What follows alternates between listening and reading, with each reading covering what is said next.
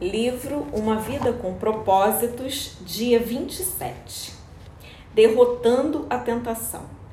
Fuja de qualquer coisa que lhe provoque os pensamentos malignos, mas aproxime-se de qualquer coisa que o leve a querer fazer o bem.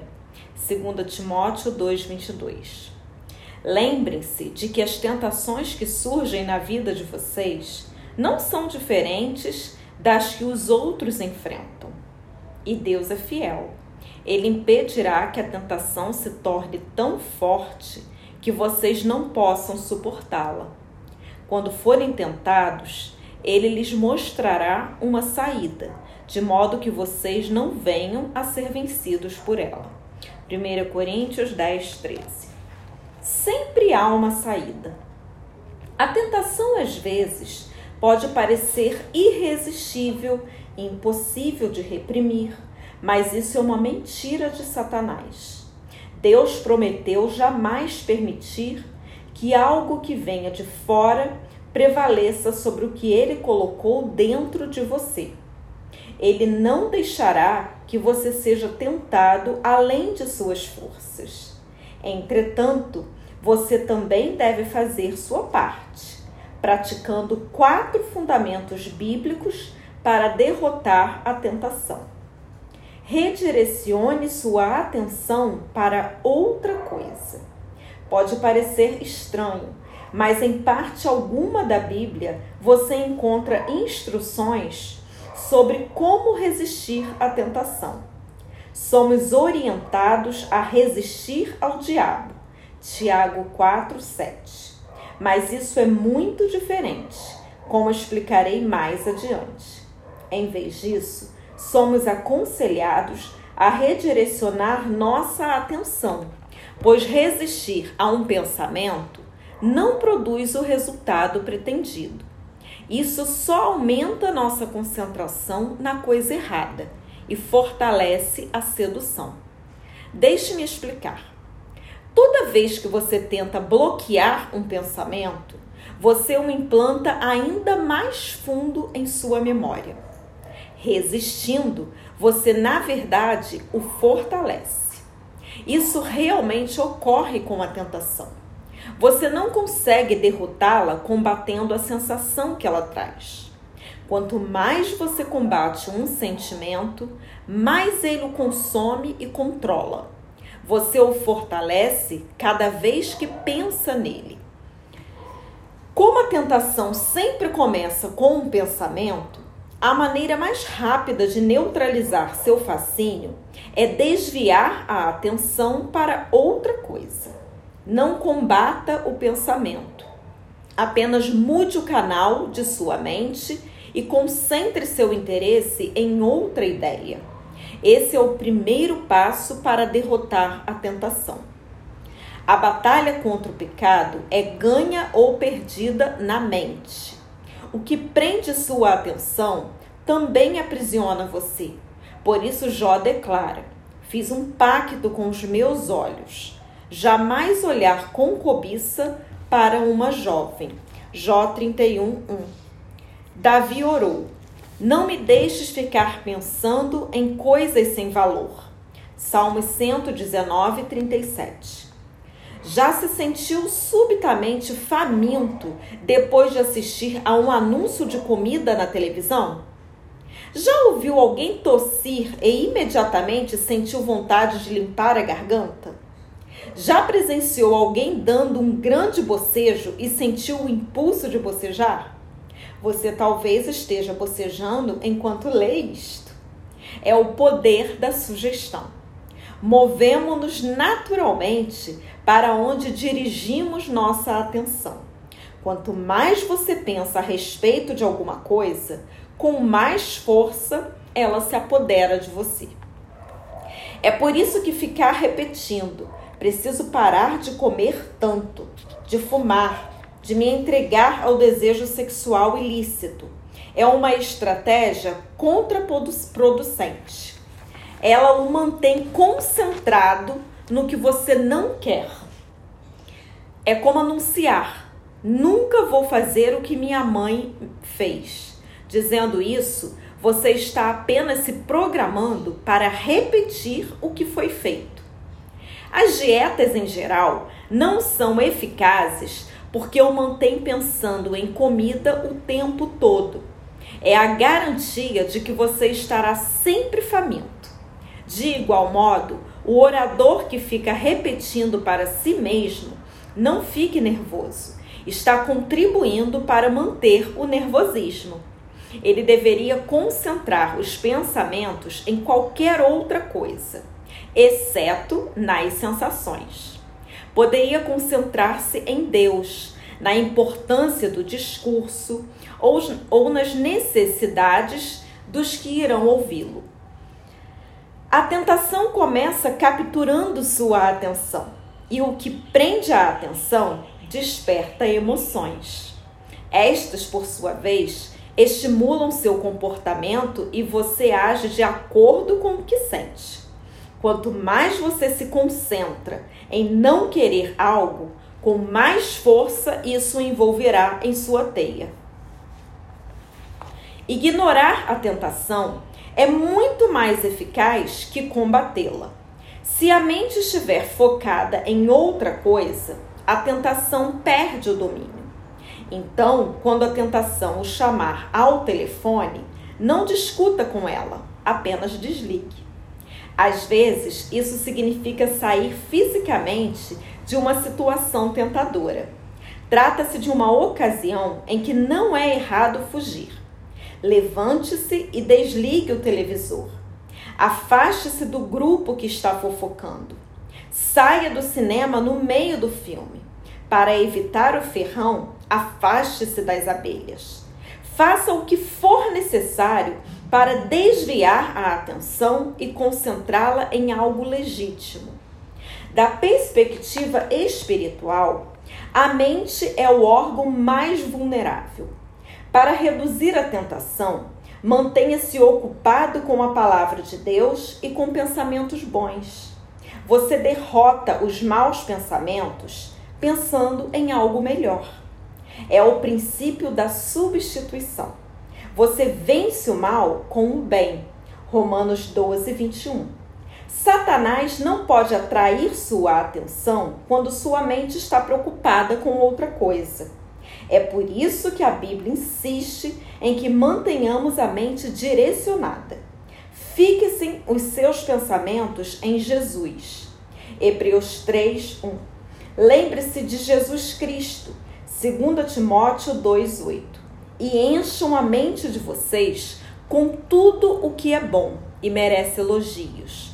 Isto é, tudo o que é verdadeiro, digno, correto, puro, agradável e decente. Filipenses 4, 8.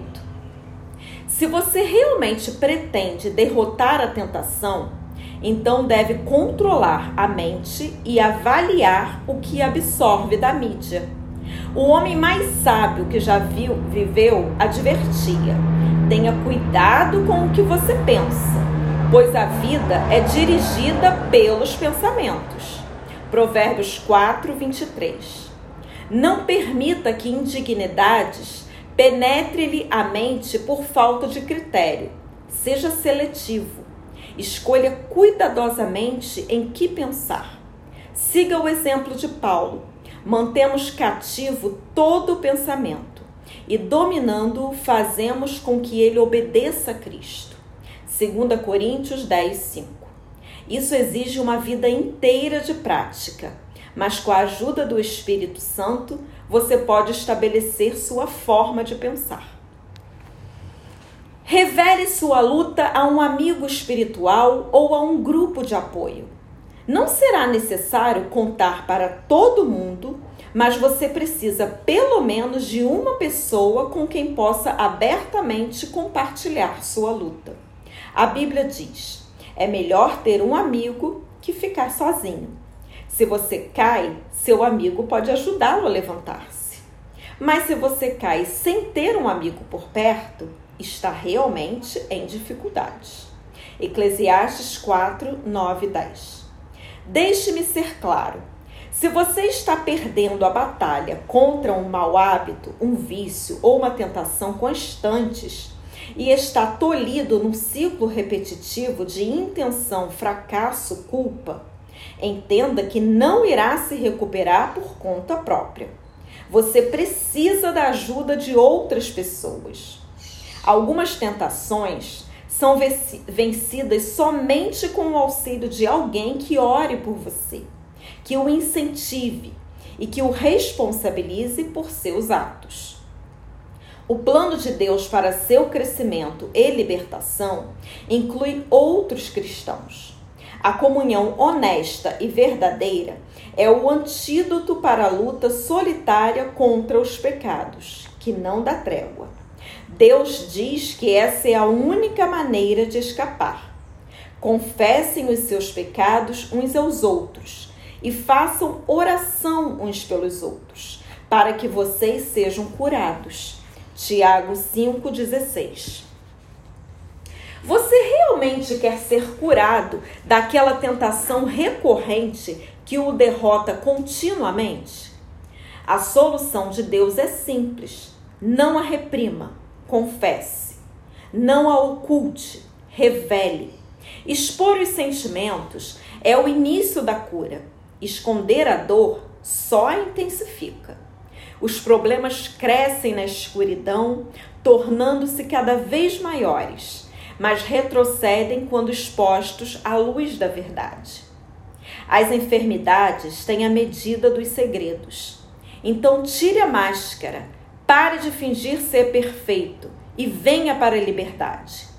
Na igreja Saddleback, temos visto o impressionante poder desse princípio para destruir o domínio de tentações constantes e de vícios aparentemente incorrigíveis por meio do programa que desenvolvemos chamado Celebrando a Recuperação.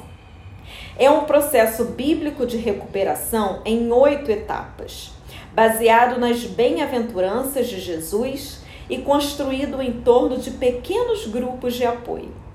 Nos últimos 10 anos, mais de 5 mil vidas foram libertas de todo tipo de hábitos obsessivos, danos emocionais e vícios. Hoje, o programa é utilizado em milhares de igrejas. Recomendo fervorosamente a sua igreja. Satanás quer que você pense que seu pecado e sua tentação são exclusivos e que por isso deve mantê-los em segredo. A verdade é que estamos todos nós no mesmo barco. Todos combatemos as mesmas tentações. 1 Coríntios 10, 13. E todos pecaram. Romanos 3, 23. Milhões de pessoas sentem o que você está sentindo e enfrentam as mesmas lutas que você está enfrentando. O motivo pelo qual escondemos nossos pecados é o orgulho. Queremos que os outros pensem que temos tudo sob controle. A verdade é que qualquer assunto sobre o qual você não possa falar já está fora de controle. Problemas financeiros, casamento, crianças, pensamentos, sexualidade, hábitos secretos ou qualquer outra coisa. Se você pudesse resolvê-los sozinho, já o teria feito, mas não pode.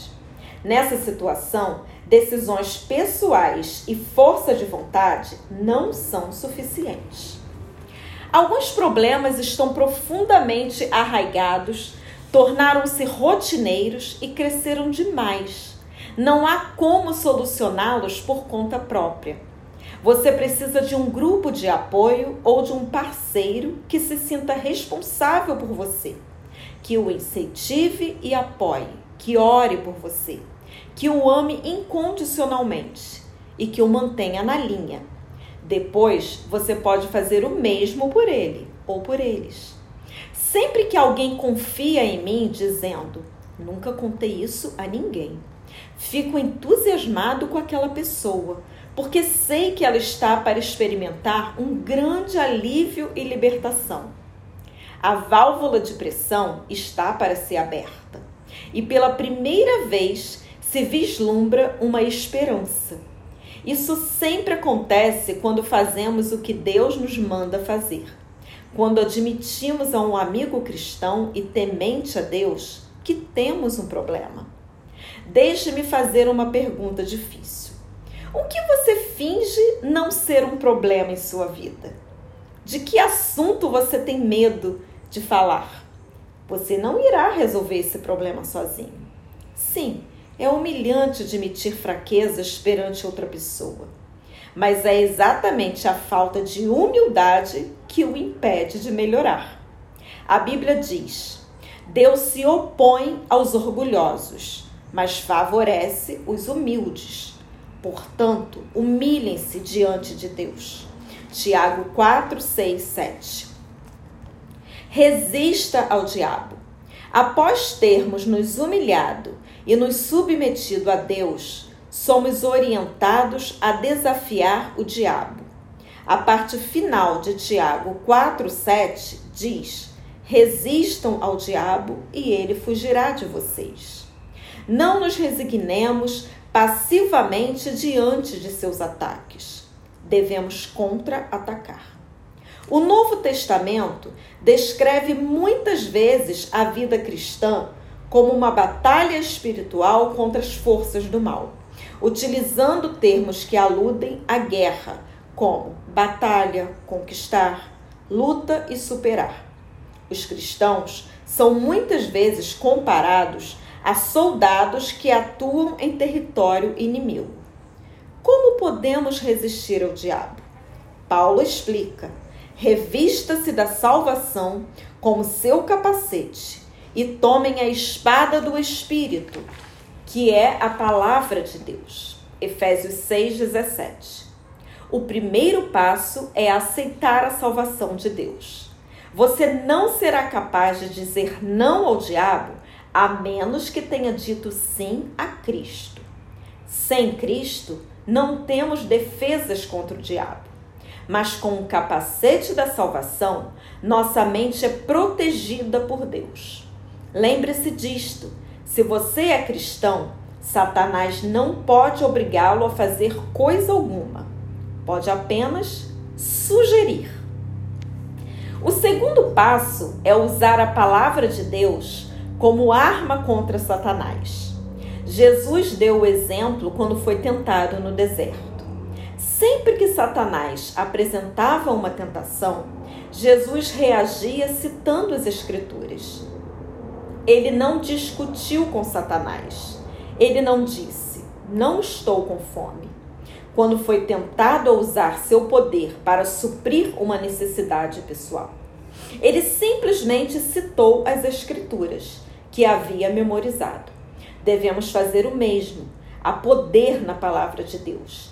E Satanás a teme. Jamais tente argumentar com o diabo. Ele argumenta melhor que você, pois teve milhares de anos para praticar. Você não pode blefar com Satanás, nem convencê-lo com sua lógica, nem lhe impor sua opinião, mas pode usar a arma que o fez, o faz tremer, a verdade de Deus. É por isso que memorizar as escrituras é absolutamente essencial para derrotar as tentações. Você poderá acessá-la rapidamente quando for tentado. Assim como Jesus, você terá a verdade guardada no coração, pronta para ser usada. Se você não sabe nenhum versículo bíblico de cor, sua arma está sem munição. Convido a memorizar um versículo por semana até o fim de sua vida. Imagine como você ficará mais forte. Esteja ciente de sua vulnerabilidade. Somos advertidos em nunca ficarmos arrogantes ou confiantes demais. Essa é a receita para o desastre. Jeremias declara: o coração é mais enganoso que qualquer outra coisa e sua doença é incurável. Jeremias 17, 9. Isso significa que somos bons em enganar a nós mesmos. Nas circunstâncias adequadas, qualquer um de nós é capaz de qualquer pecado.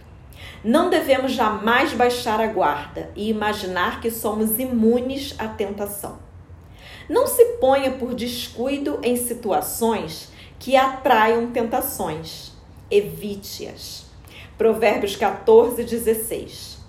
Lembre-se de que é mais fácil manter-se fora das tentações que sair delas. A Bíblia diz: não sejam tão ingênuos e autoconfiantes. Vocês não são diferentes. Podem fracassar tão facilmente como qualquer um. Nada de confiar em vocês mesmos. Isso é inútil. Mantenha uma confiança em Deus. 1 Coríntios 10, 12. Dia 27, pensando sobre meu propósito de vida. Tema para reflexão: sempre há uma saída. Versículo para memorizar: Deus é fiel. Ele impedirá que a tentação se torne tão forte que vocês não possam suportá-la. Quando forem tentados, ele lhes mostrará uma saída, de modo que vocês não venham a ser vencidos por ela. 1 Coríntios 10, 13. Pergunta para meditar: A quem posso pedir que seja meu parceiro espiritual para me ajudar em oração a derrotar uma tentação constante?